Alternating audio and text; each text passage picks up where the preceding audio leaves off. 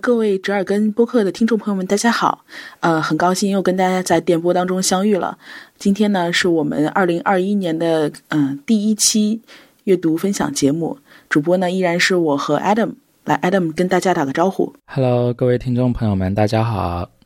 那今天这一期节目呢，我们两个人呢是不约而同的都选择了一本虚构类的读物啊，都是小说，而且嗯，这个小说里面几乎没有女主，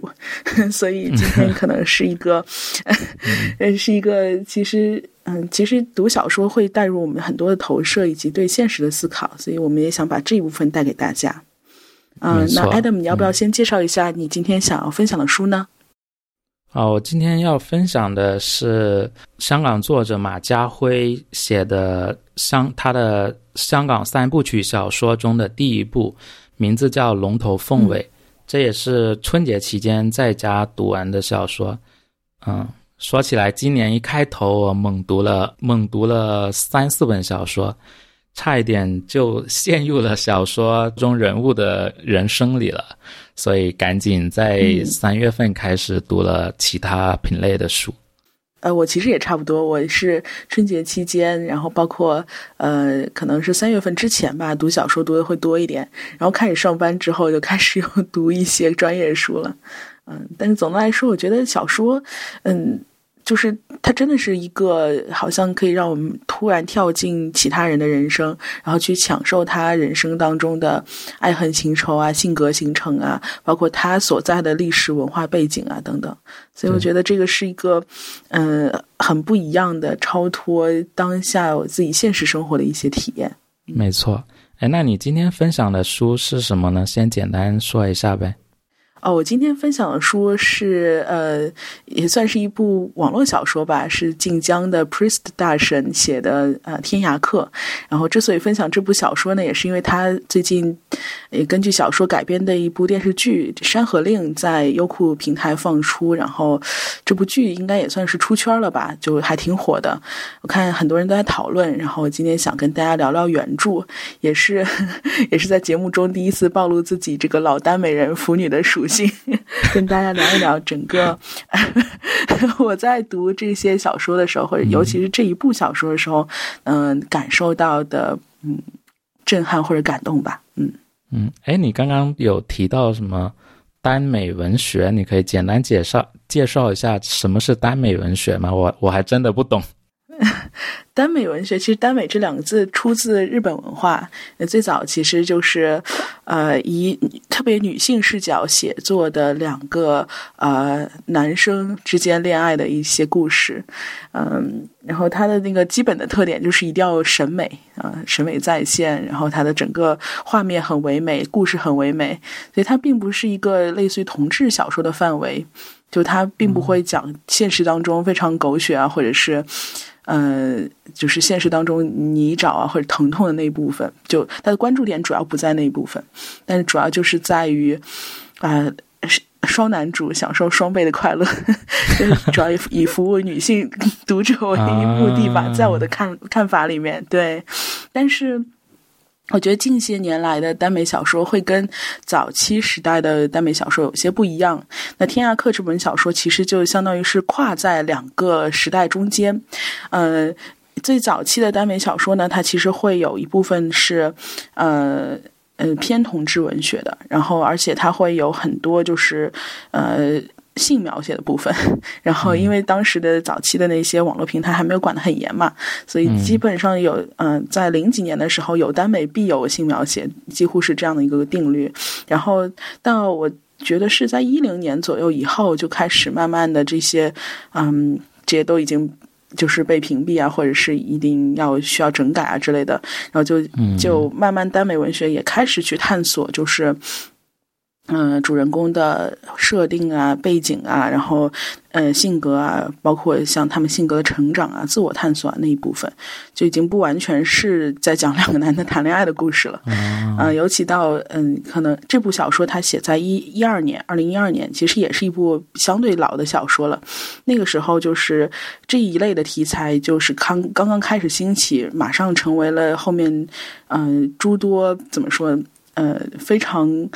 火的耽美小说的一个原版，就是互相救赎类的文体。嗯，两个人都有自己的性格的缺陷，或者人生的遗憾，或者是有自己值得被诟病的部分，都不完美。但是两个人遇到彼此之后，互相成就，然后互相救赎，啊。把对方重新拖回了人世间，有点这种感觉吧，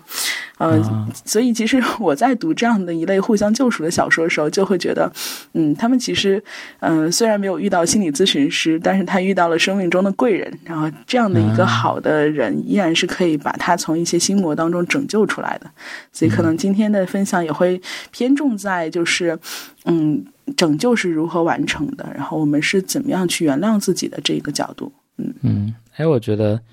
你分享的这本书刚才提到的，就是在一段亲密关系中，然后彼此让对方成为更好的人。我觉得这可能是一段亲密关系中最重要的组成部分之一吧。对，是的，嗯，没错。那 Adam，你先说说这部小说吧。我还对那个香港历史背景的小说还挺有兴趣的。啊，好，这本书的作者他名字叫马家辉，他是一个香港湾仔人。这本书的故事写的也是发生在香港湾仔的一个故事。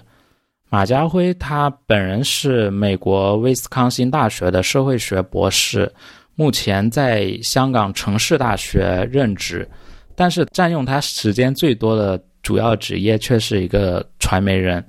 然后也是一个专栏作家和文化评论学者。这本小说是他在五十岁之后才开始创作的，但是他作为呃第一部长篇小说作品就享有非常高的声誉。这本书也是他要创作的香港三部曲的第一部。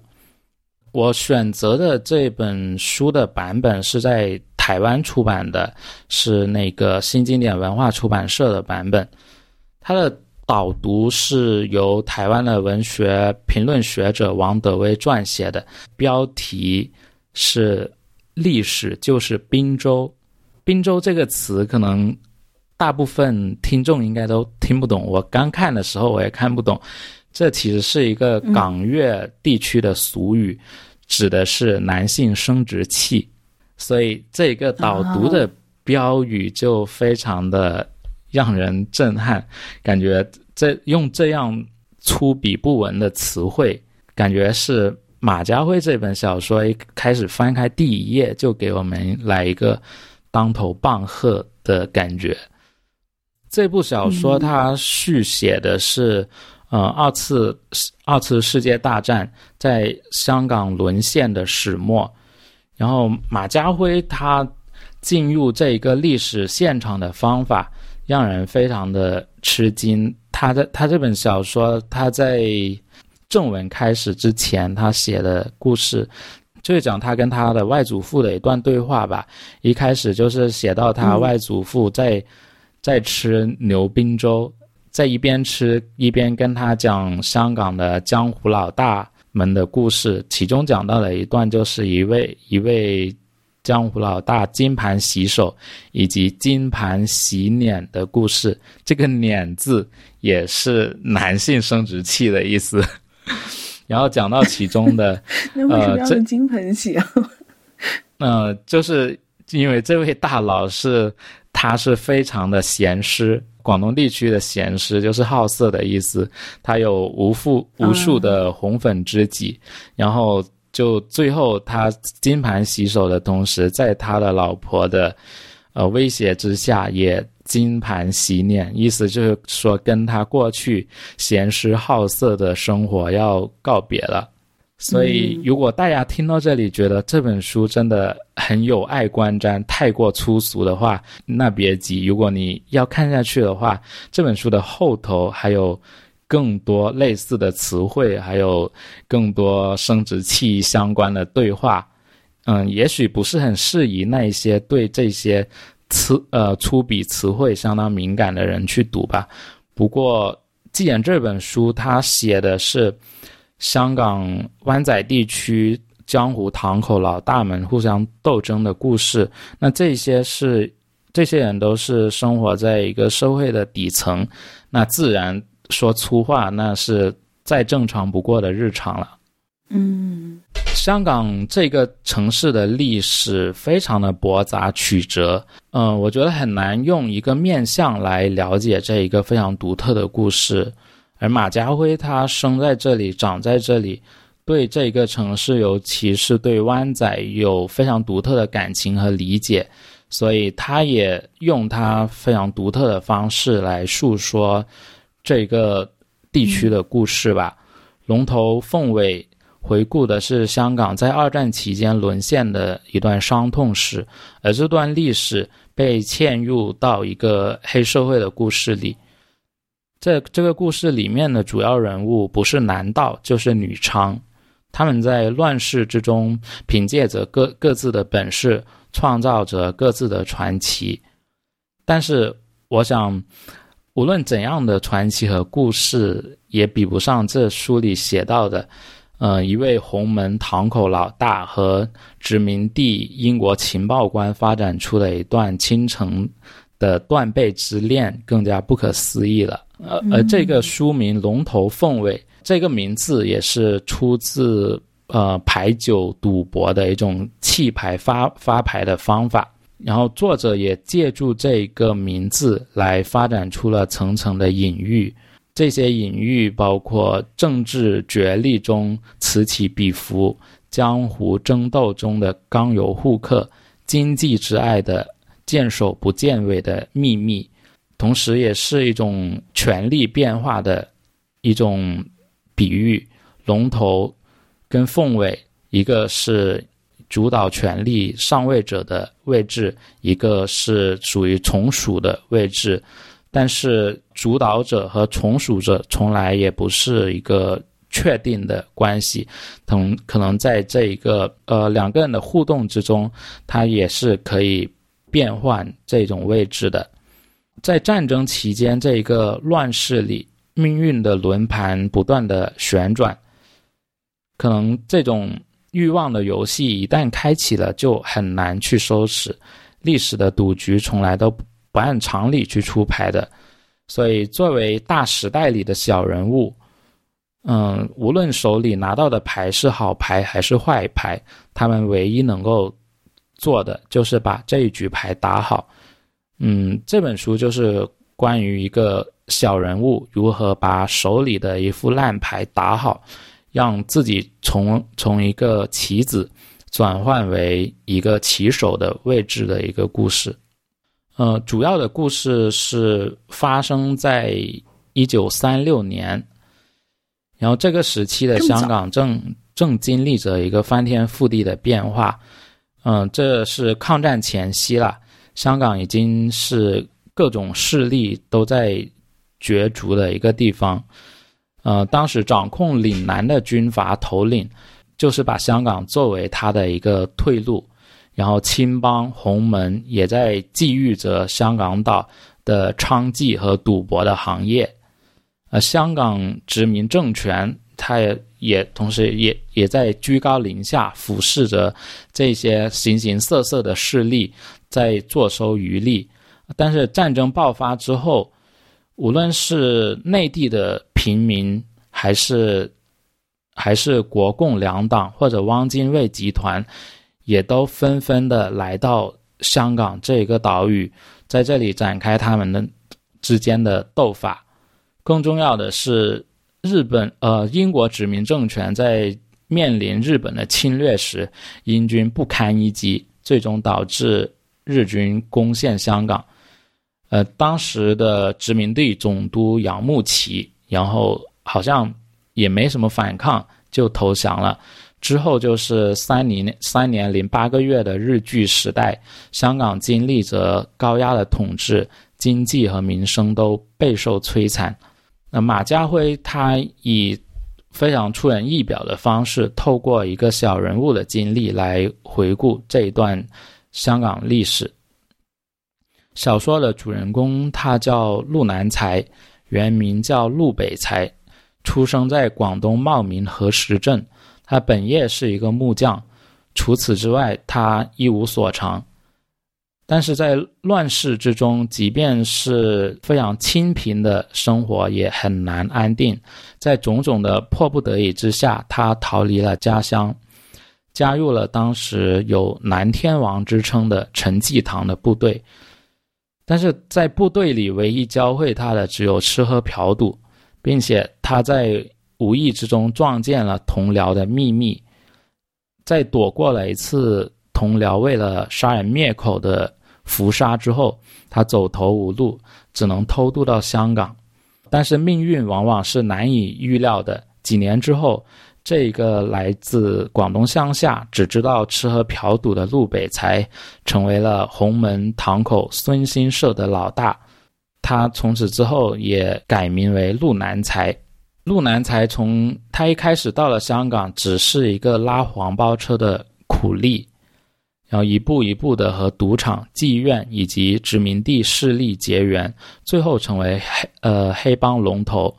但是在龙头之外，他人生的另一半故事却是属于凤尾，也同样的精彩。他作为掌管湾仔的黑帮老大，湾仔的所有的赌场、妓院都在他的统管之下，但是他对情色却是另有所钟。他喜欢的是男人，而且是洋人。陆南才他在拉黄包车的时候，呃，邂逅结识了殖民地情报官张迪成，两个人的关系从床上发展到床下。陆南才做了张迪成获取情报的线人，而张迪成也回报以种种好处，帮助陆南才的孙兴社掌掌管了整个湾仔的地下世界。我个人觉得，可能这本书最让人瞩目的，可能不是黑帮之间的争斗，而是陆南才和陆和张迪成之间的断背之恋。这两个人的恋情跨越了种族、阶级、地域、世俗、经济，发展出一段不可思议的宿命姻缘。呃，陆南才他对同性的渴望，也牵涉到他少年时期。呃，曾经被他同性长辈的性侵的创伤，也有来自他妻子带给他屈辱和挫折。张迪成这个人，他来自苏格兰，在老家有妻有子，但是他外派到海外的殖民地工作，释放了他的原始的情欲。两个人的关系从车夫乘客。发展到秘密情侣以及工作上的互相的利用的关系，但是在当时，两个人的恋情其实都是非常的隐秘且致命的。当时的英国法律不允许同性恋，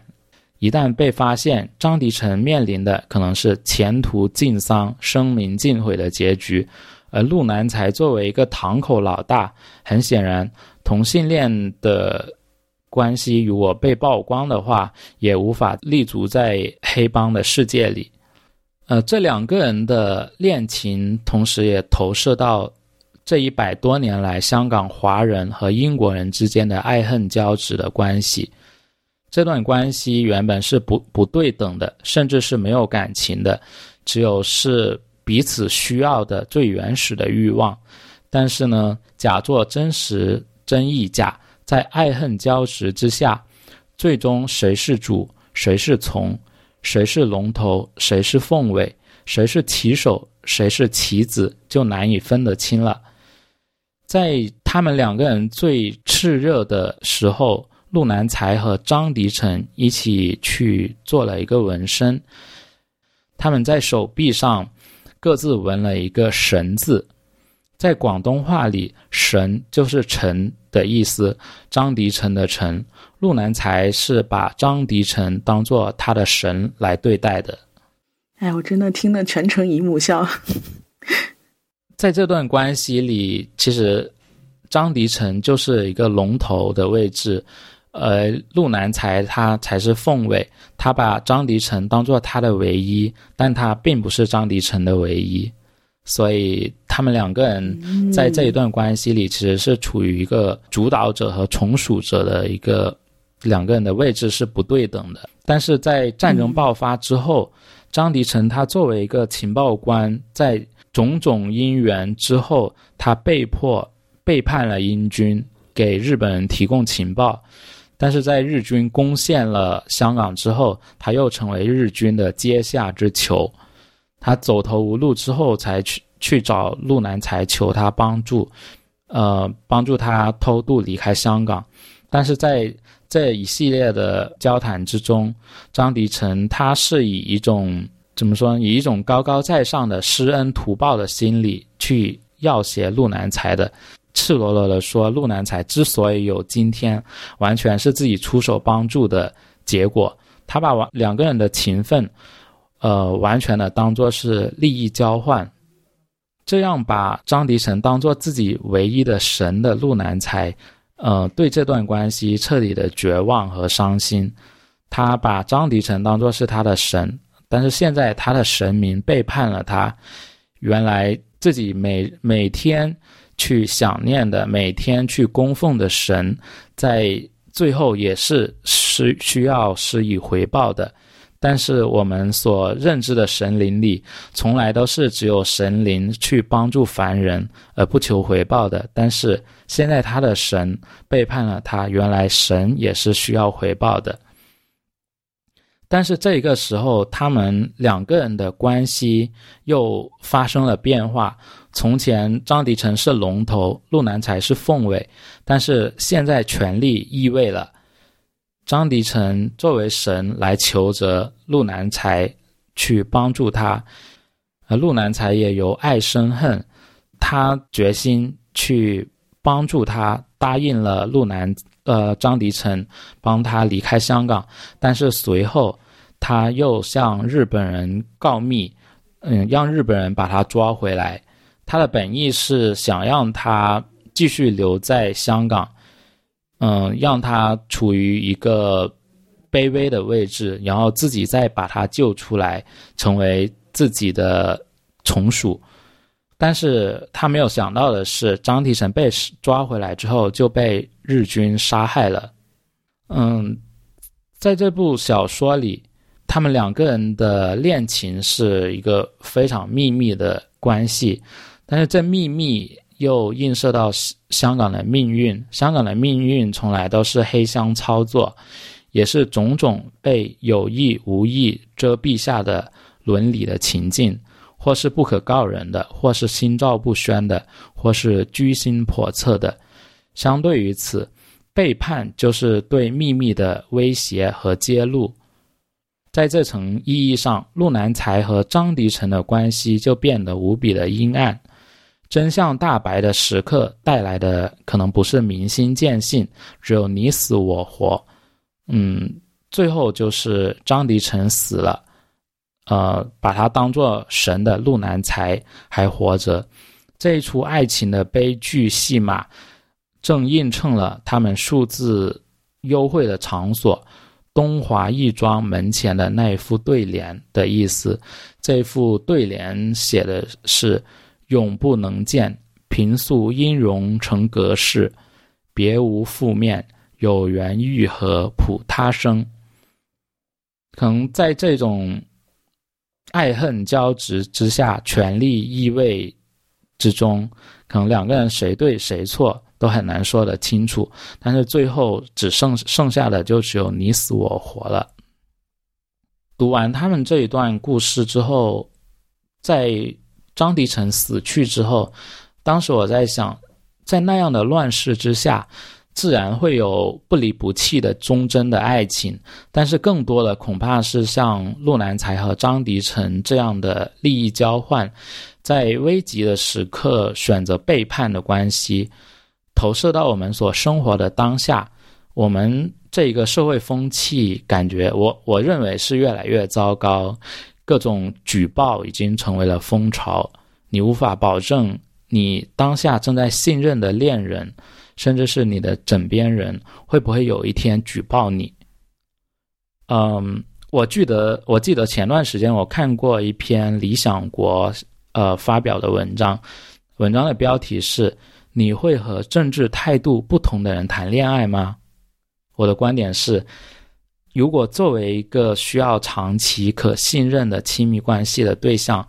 至少他需要和我处处于同一个政治坐标系的象限内，否则我觉得真的很难去建立一段真正可信任的关系。但是在我们现在的社会氛围下，真的，我觉得真的很难去对人产生那么深的信任的。嗯，到这里我就想问你一下了。假如你是还没有遇到你另一半的话，你会和跟你政治态度不同的人谈恋爱吗？嗯，我可能会尝试吧，但是我自己没有把政治态度看得那么重要，因为，嗯，我觉得两个人谈恋爱的时候也是可以不去聊政治态度这件事情的。但如果另一方是把政治态度看看得很重要，且跟我的态度不一致的话，我就要好好考虑了。因为，因为我知道，如果我跟他不一样，在他心里，其实这件事情的重量是很很高的，可能很多事情会慢慢的牵扯过来。那对于我来说，我想把它看得不重，可能也没有这个机会了。所以，要么就是找一个把这个本来就看得很淡的人。在一不一样无所谓，要么如果对方很看重这件事情，那我可能还是多一事不如少一事吧，可能也会去把这个这个态度看得比较重要。但是总的来说，我觉得其实人是会变的。就比如说，嗯，就比如说特朗普上台之后，很多人也不一定非要说我是共和党人。那其实更多的政治态态度，你在于你，嗯。其实你内心是一个什么样的想法？比如说，我是偏左的还是偏右的？我是会觉得要一碗水端平的，还是我会更激进一点的？就这其实本身，如果你硬要挖到政治态度的内核的话，最后还是跟你的性格这些东西有关。所以我觉得，如果两个人真的很契合的话，是不太会因为这件事情有太多的分歧。嗯，但是我们，你你刚才所说的，我觉得在一个。正常的环境下的话，我觉得确实可以抛弃一些，呃，在政治态度上不同这些因素，呃，确实可能它的影响没有那么重要，但是至少是在我的感知之内。我们现在生活的这个环境下，就不是一个正常的情况下，因为可能，可能我的一个朋友或者我的一个恋人，可能就因为我。我的某一些言行，或者我的某一些的言论，可能对于他来说就是一个大一个一个大逆不道的东西。可能在某一些情境之下，他就会去举报我了。而而一旦被举报，可能我遭受到的威胁就是人身的伤害和精神的伤害。我觉得风险确实还是蛮高的。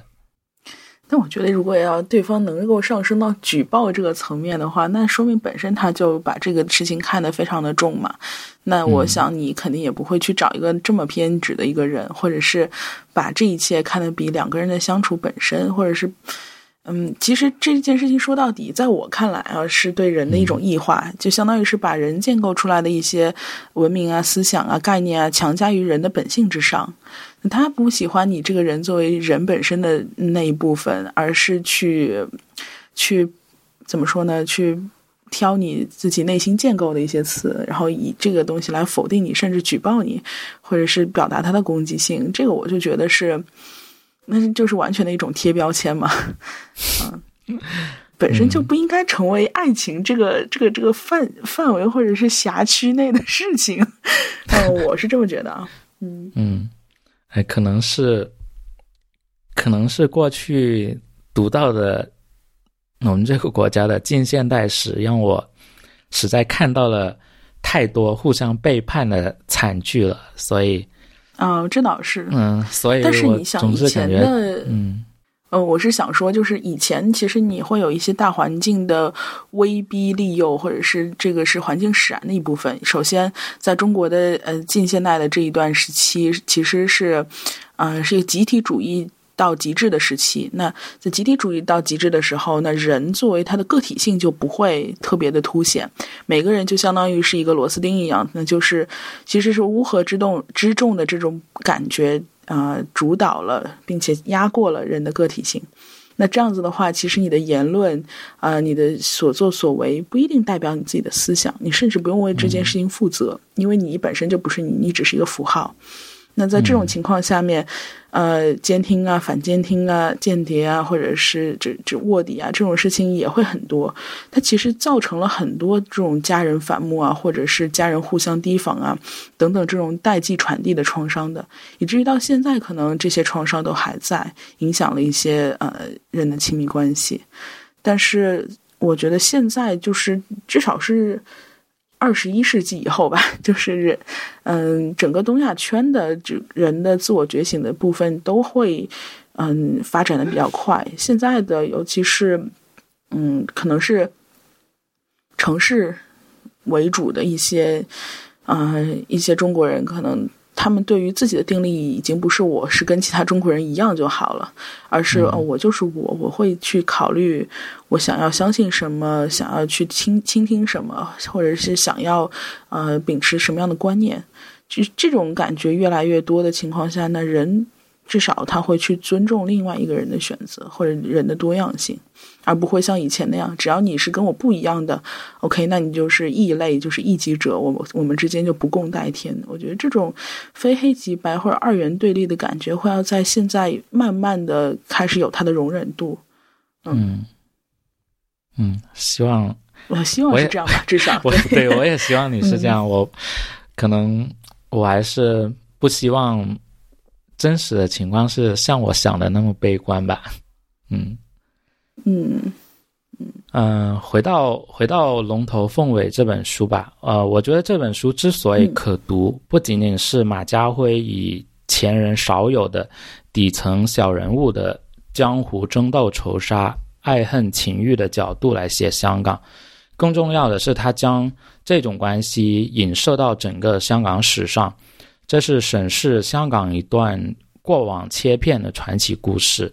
除此之外，这本书的故事中，像陆南才这样的小人物，他在乱世中就是一个随意任人摆布的棋子。命运的时代给了他一副烂牌，但是他能够把牌烂牌打好了，成为外国势力结盟的一方霸主。从某种程度上来说，陆南才他也成为了棋手。嗯，马家辉他在这本书里有一段对于为什么中国人把地下世界称作江湖的描写，我觉得还是挺精当的。嗯，他是这样写的：水无形流动，无始无终，有自己的规律。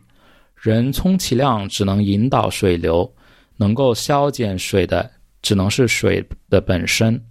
河入海，江汇川。死的只是大鱼小鱼，永生的总是如水的江湖。引用完毕。我觉得我们现在真的是处于一个河入海、江会川的时代，所有的人、所有的事，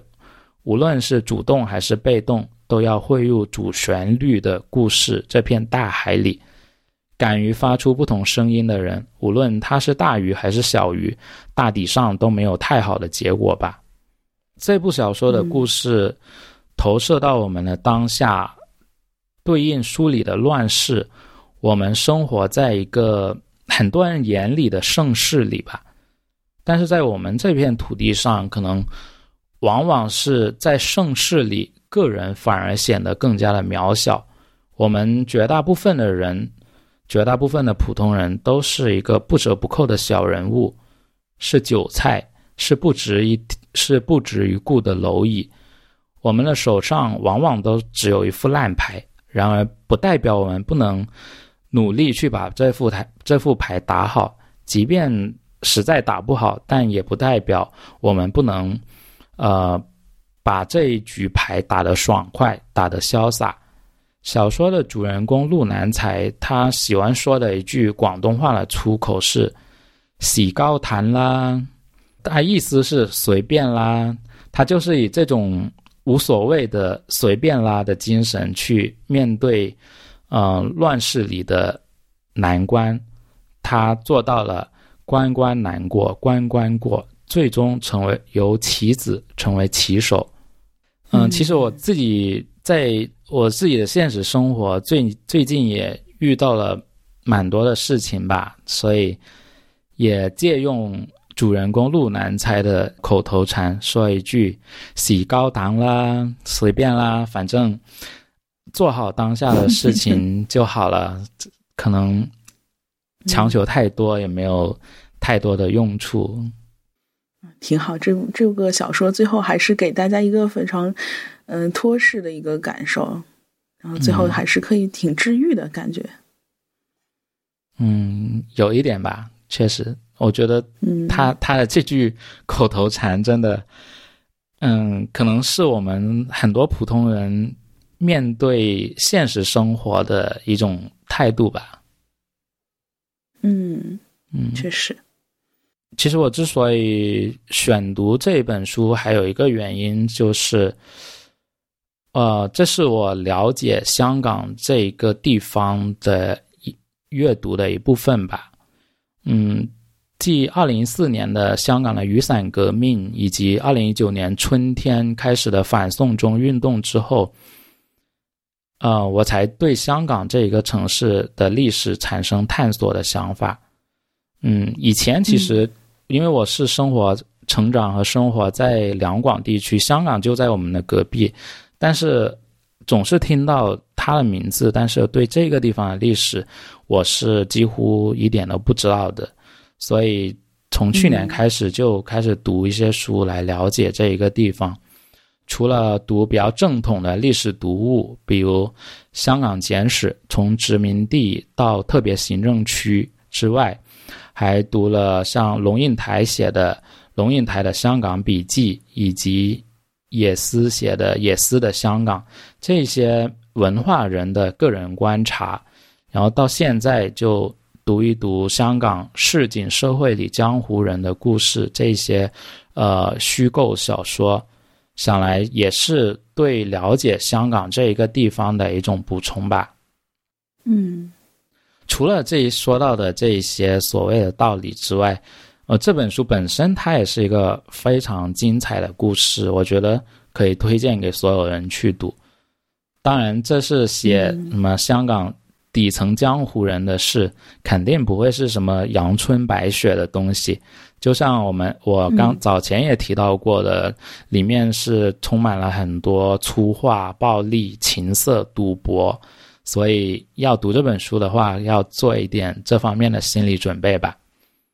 然后书里的很多的对白和描写，它是用广东话的词汇的。如果你是一个。懂得广东话的人的话，读起来应该是挺爽的。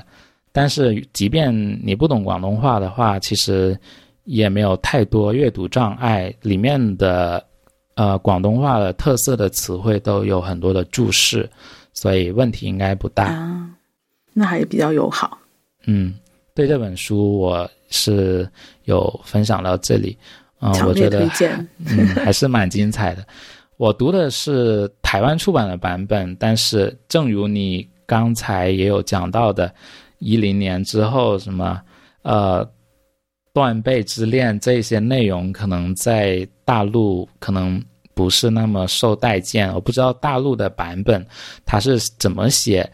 呃陆南才和张迪成之间的关系的，里其实里面也有一些呃性描写之类的内容，我不知道大陆的版本能不能。呃，发表出来，这个我没有去对比过。这样啊，所以它其实也是有，嗯，也算是其实是一部同志文学了，在某种程度上就。嗯，有一小部分，有一部分确实是这样的。嗯嗯嗯。挺有意思的，我听你说到这本书，然后讲到了一个江湖的故事，然后我觉得就是这两本书还有那么一点点相似，因为我介绍的这本书《天涯客》，它的这个全篇的啊介绍，就怎么说发刊词或者文案，就是有人的地方就有江湖，然后它也是一部嗯。某种意义上来说，我觉得是一个新的国风武侠的一本书。就你完全不一定非要把它当成一部耽美作品或者是同志文学来去看待。事实上，我觉我反而觉得这本书里的最让我觉得匪夷所思的地方，就是他们俩感情线的升温。嗯，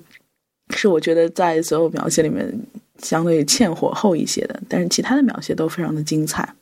啊，尤其因为作者是一位女性作家嘛，然后她在呃用词啊、用典啊这方面都非常考究。读这本书的时候，可以看到很多的古风的呃引经据典，从呃《诗经》啊、《楚辞》，一直到后面的一些诗词歌赋，包括甚至是佛经都有所引用。所以，嗯，主角们登场之后说的话都是很有意思的那些话。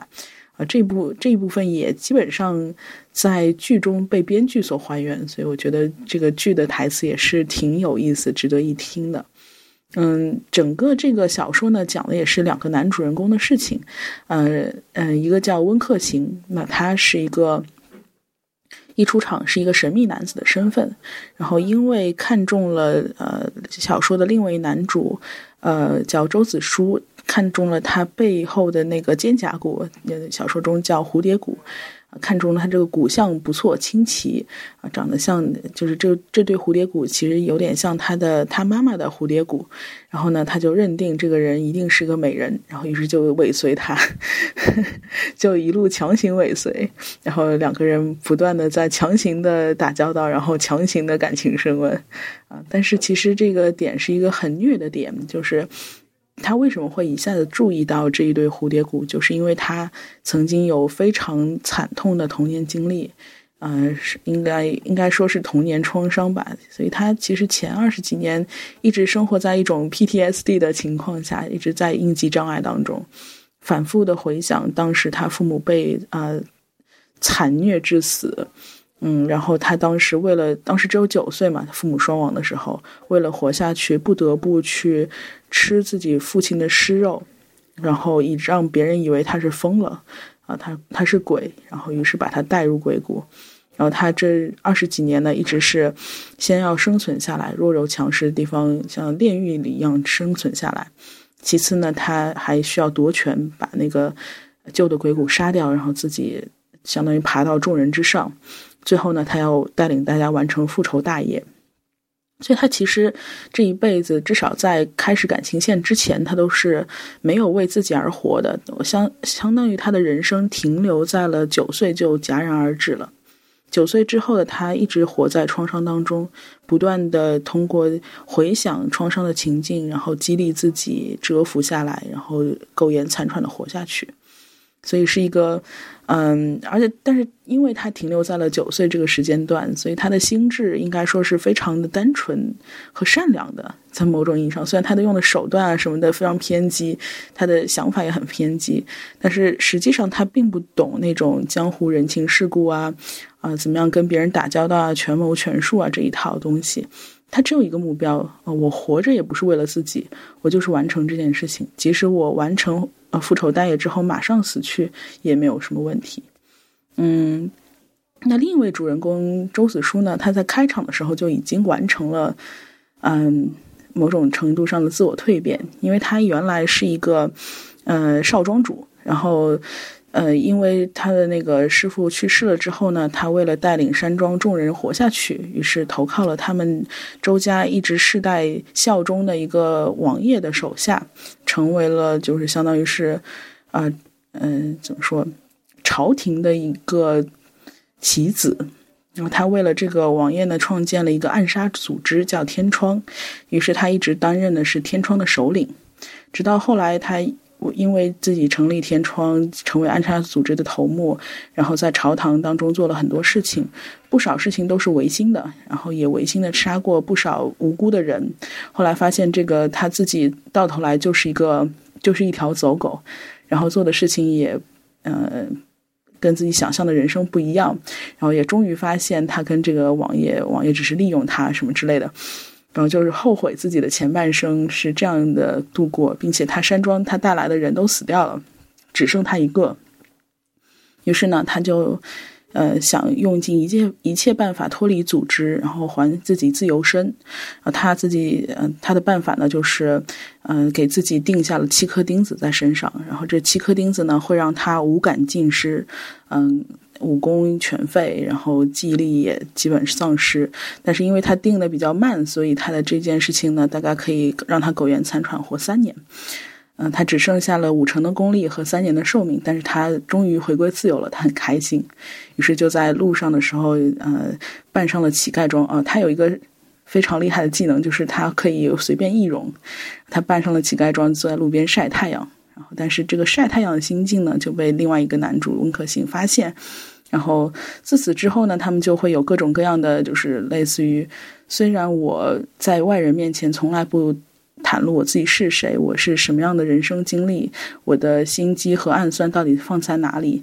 他们从来不说，在外人和彼此面前都不说。但是呢，嗯，总有那么一些时刻是彼此可以心照不宣的直接读懂对方的心意，嗯，然后也会相当于是。在比如说，在当温客行在回忆他妈妈惨死的状况的时候，所有人都认为他在讲鬼故事，或者在讲民间怪谈。那只有周子舒跟他说了一句“节哀顺变”，啊，就是有很多这样的情境，就是描写他们是怎么样心意相通的，或者是有这个成为知己的可能性。嗯，但是呃，后面的事情呢，我就不剧透了嘛。这样，总之来说，这件事情、这本书、这两个人的结局都还不错。嗯，虽然虽然两个人都在鬼门关前走了一遍，但是两个人最后还是在一起了，并且嗯也没死啊，至少结局的时候没有死。嗯，但是我自己其实觉得这本小说给我呃比较印象深刻的点就在于这个互相救赎这个点，也是刚刚一开始说的。嗯，什么样的人才是真正的恶人？这个点是两个人、两个主角都在思考的部分。作为呃天窗首领，嗯，周子舒杀过不少无辜的人，也做过很多违心的事。他认为自己如果下了地狱之后是要永世不得超生的。他说自己会当成油条在油锅里炸个一百年。于是他在最后的三年里面，嗯。能能够行善的时候就行善，想为自己下辈子积积德。同样的道理，呃，温客行也觉得自己不是好人，他甚至认为自己不配活在人间。他觉得自己完成使命之后就一定要下到地狱里面去。两个人都觉得自己不配活着，一个人几乎要了自己的性命，一个人已经做好了必死的决心。但是，嗯，当两个人在一起的时候，反而是相当于是互相原谅了对方。啊，一个人会觉得，嗯，就比如说周子舒会觉得温客行啊，我能理解你，我知道你小时候曾遭遇了这么这么惨痛的经历，嗯，这一切不是你的错，你当时什么也做不了，但是现在你有能力了，你的父母在九泉之下也不希望你被二三十年前的事情困扰，也希望你能活出自己的人生，几乎是这样子的一种理解力，慢慢的把他从泥潭里面拉出来。让他觉得自己还配活在人世间。另一边呢，就是当温客行知道周子舒已经相当于自残，只有三年生命的时候，他也非常希望能够说，只要你活活下去，有什么事情是，嗯，不可以改变的呢？嗯，就是周子舒其实他也是，嗯，因为之前想到之前灭别人满门啊，或者这样的事情时候，会觉得，啊，哪怕把自己的寿命。减到只有三年，好像也赎不回自己来世的一些好的果子。然后慢慢的，但是他也从被理解、被尊重，然后，嗯，也温客行给了他很多机会去救自己、帮助自己，然后去让他帮助其他人，包括他收了一个徒弟，像这种延续的感觉，然后让他会觉得，哦，我其实是有家可以去的一个人。因为他其实最大的创伤在于，他所有的最亲近的人，他的师兄师弟什么的，都因为他而死。嗯，相当于他把他们全部带出去，但他一个都没有带回去。四季山四季山庄只剩他一个人，也没有人继承啊，等等。最后呢，呃，相当于是因为两个人在一起之后，他们收了个徒弟，然后他自己感到了有延续感。然后生命不仅仅是因为有一个知己，然后他也是因为有一个呃传承人而觉得自己有必要活下去。总的来说呢，就是两个人都已经不不贪恋人生了，也对自己充满了厌恶，呃，甚至是对自己。嗯，活在人世间是否值得这件事情都产生了怀疑。一个在精神崩溃的边缘，一个在肉体弥留的边缘，但是最终两个人都相当于被拉扯，互相拉扯回到了人间，这样的一个故事。嗯，其实可能就是因为它是一个架空历史啊，或者是是一个武侠，甚至是有点唯美武侠风的这种这种作品，会觉得有一些嗯出世，就是可能你现实当中也遇不到这样一个很稳定的，能够给你带来支持的、互相尊重并且。呃，了解对方心意的这样一个人，也不会说你真正碰到一个人，完全不在意自己，嗯，得到了什么，而是一味的输出，希望对方好。可能在现实当中看，会有一点点过于理想化。但是，嗯，我是觉得，就是每个人其实他生命中都应该，或者是最好能遇到这样一个人，哪怕只要这个课题稳定一点。就像你刚刚说的，一段亲密关系当中，呃，相对稳定的因素是，比如说他跟你是有同样的信仰的，嗯，你们有同样的价值观，呃，然后他可以理解你虽然偏执，但是情有可原的部分，然后他可以激发出你自己内心。脆弱的那一面，而不是每次跟你说话都会让你感觉到我必须要呃变得很强硬，变得很防御，嗯，变得非常的有力气，我才可以跟你继续交往下去。如果你碰到一个人总是能让你脆弱起来，让你打开心扉，啊，让并且时时告诉你啊，我们之间的关系不管外面世界怎么变都。不会因此而打改变我们之间的关系，我们之间的关系依然是这么牢固。它是你不管是，呃，怎样抬头来，怎样呃一味的往前走，都可以回头看到的一个靠山。啊，我觉得这是这是关系当中最具有救赎的内核。嗯，无论外面发生什么事情，那我总有一个地方是不变的。嗯，另外呃。就是就是我想说一下这个故事当中温客行他所带领的鬼谷这件事情，嗯，其实这本书里面就不像一个传统武侠当中有呃绝对正面的大侠的形象，或者有绝对反派的阴险小人的形象，他所塑造的，比如说鬼谷谷主温客行这个人就是一个亦正亦邪的人物，嗯，他带领了一帮被江湖正道所不耻或者所害怕的闻风丧胆的鬼众。啊，所谓鬼众呢，其实在这部这部书里的定义就是，他们嗯已经嗯经历过人世间太多的磨难，以至于不相信人间的正道大义，呃，然后他们相当于是进入鬼谷就要了却凡尘啊，把自己跟人间的因缘全部切断，带着这种呃疯狂而偏执的创伤也好，呃挂念也好啊，进入到这样鬼谷这样一个地方。啊，每个人其实相当于是都是有一些心理心理问题的，在我看来，在这个鬼谷当中的人，而且鬼谷也是一个弱肉强食的地方，并不讲究什么呃所谓虚伪的客套啊、礼仪啊、正道啊这些事情。嗯，但是就是嗯，我我理解的鬼就是他魂没有依处，于是他变成了鬼。嗯，在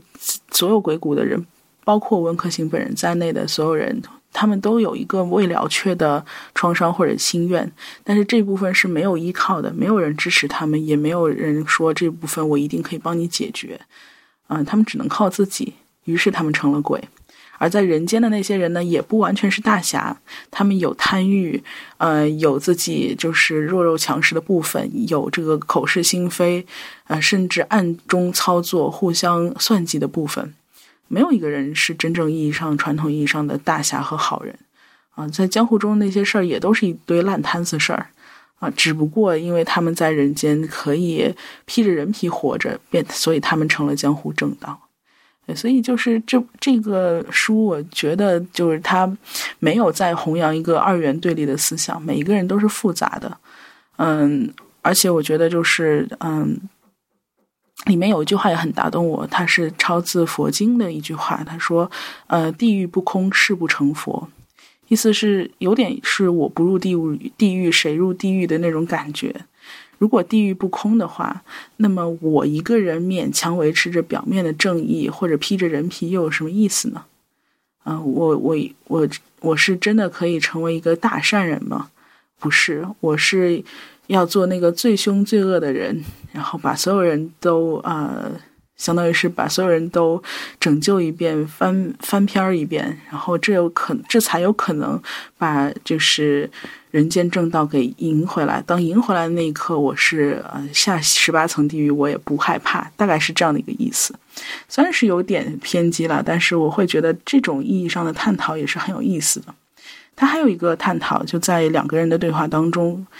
呃，周子舒。呃，温客行问周子周子舒：“我自己是不是个好人？”啊，周子舒说：“那坏人尚且可以放下屠刀就立地成佛，凭什么好人做了坏事就一定永世不能超生呢？”嗯，我们好像都倾向于去原谅，但是原谅的往往是那些已经自认为是坏人的人，而嗯，而我们对于好人的期望是过于高的。一旦他的理想化破灭，比如他做了一件坏事，他似乎就该变成人人挨打的一件，呃，人人喊打的一个一个形象。就是这本书一直在破破解，就是所有社会当中的一些二元对立的看法，嗯，或者是他一直在打破观众的一些传统的理想化，或者是一种，呃，好的和坏的投射。所以我觉得这是一个很。在价值观上很有新意的一篇文章，也觉得我觉得它也非常 非常适合心理咨询的这样一个背景，因为心理咨询它要讲究的就是没有好和坏，所有人的问题在咨询室内只有一个可以可以被理解的一个问题，而而我们所定义的就是对创伤的治疗本身，也就是当你不再认为自己是受害者受害者的时候，你就没有了这个创伤。呃，而往往一个人一直过得不好，不是因为他现在没有能力过得不好，而是因为他一直觉得过去那个自己太惨。如果我现在过得很好的话，就没有人去见证那个过去过得很惨的自己。那这样的话，那个那个过去很惨的自己不就被遗忘了吗？这种事情是不可以被发生的，所以他才会让自己一直过得不好，类似于他成为一个，嗯，成为一个鬼，或者是成为一个一直要自虐或自残的人。就是为了让自己记住自己曾经不好，但是记住这个又有什么用呢？如果你连自己都没有办法原谅自己的话，你怎么奢望别人原谅原谅你？或者你怎么奢望自己真的变成一个好人呢？嗯，所以我自己觉得这篇文章或者是这本小说吧，嗯，虽然它是一个耽美的网文或者怎样，或者是一个大的 IP 改编等等，你可以从各个角度上解读它，但我觉得至少。呃，鼓励所有的人去，如果你真的要读一篇读这篇小说的话，能够看到它其中这样治愈的部分，然后你会觉得这样子艰难的事情都可以被理解。我有什么不可以跟自己的儿时童年或者我的创伤和解的呢？嗯，算是给大家嗯一点希望吧。嗯，对，有如果能产生稍微一点点力量，可以。帮助自己跟自己和解的话，那也是好的。对，对，虽然主主人公付出了很大的代价，但是希望就是我们读完小说的人，或者是我们每一个生活在当代的人，也许你也生活在一个江湖当中，嗯，可以不用遭那么多的罪，就可以想通这些事情，先自己理解自己。当然，如果能碰到一个能够理解你、治愈你的人，那就更好了。对，但是这个我觉得真的太难了，需要很多运气吧。嗯，是，反正呢，呃，这部小说还告诉你，如果真的遇到这个人，死缠烂打不放手。哎，但是有时候死缠烂打不放手，也不见得会有一个好结果。嗯，对，那真的也要这个人就是非常容忍度大。我觉得如果换一个人，不是周子舒的话，那温客行早就被当成尾随狂给起诉了。嗯，是的。嗯，好，那我今天的分享就到这里了。嗯，那行，那我们就今天就聊到这里，期待我们下次再有什么书可以交流一下。对，期待下次。嗯，我应该会未来会逐渐的不在这里分享一些特别专业的书，我也会挑一些，嗯，很就是我希望我想所有人都可能会看的一些书，然后跟大家一起做一些分享。嗯嗯，也很期待你下一次带来的书。嗯，还没确定吧，先看一下接下来要读什么书。可能我还是会读更多我关注的领域的书吧，比如现在在读的一本五百多页的书，也是也有我关注的领域。嗯。我下次可能会读，就是迟早更新这次迟早过年系列推荐的书。他们做了七期，里面的书单已经够我排到五六月份了。天，对，有几本书还蛮感兴趣。他们今年的提早过过年系列真的 听太感觉很专业，听的我都快要接受不来。即便是听播客，也有点感觉信息负荷。过过重了，不过信息量过大是吧？对对对对对，他们不过这一个他们今年做做的这一个主题，我觉得真的是蛮符合现在的时代精神的一个主题。对，嗯嗯，这个这个部分我们就不在这个节目里面详谈了，有有机会我们有有机会再聊。嗯，是的，是的。好，那我们今天就节目就到这里，我们下次再见喽。嗯，好的，拜拜，拜拜。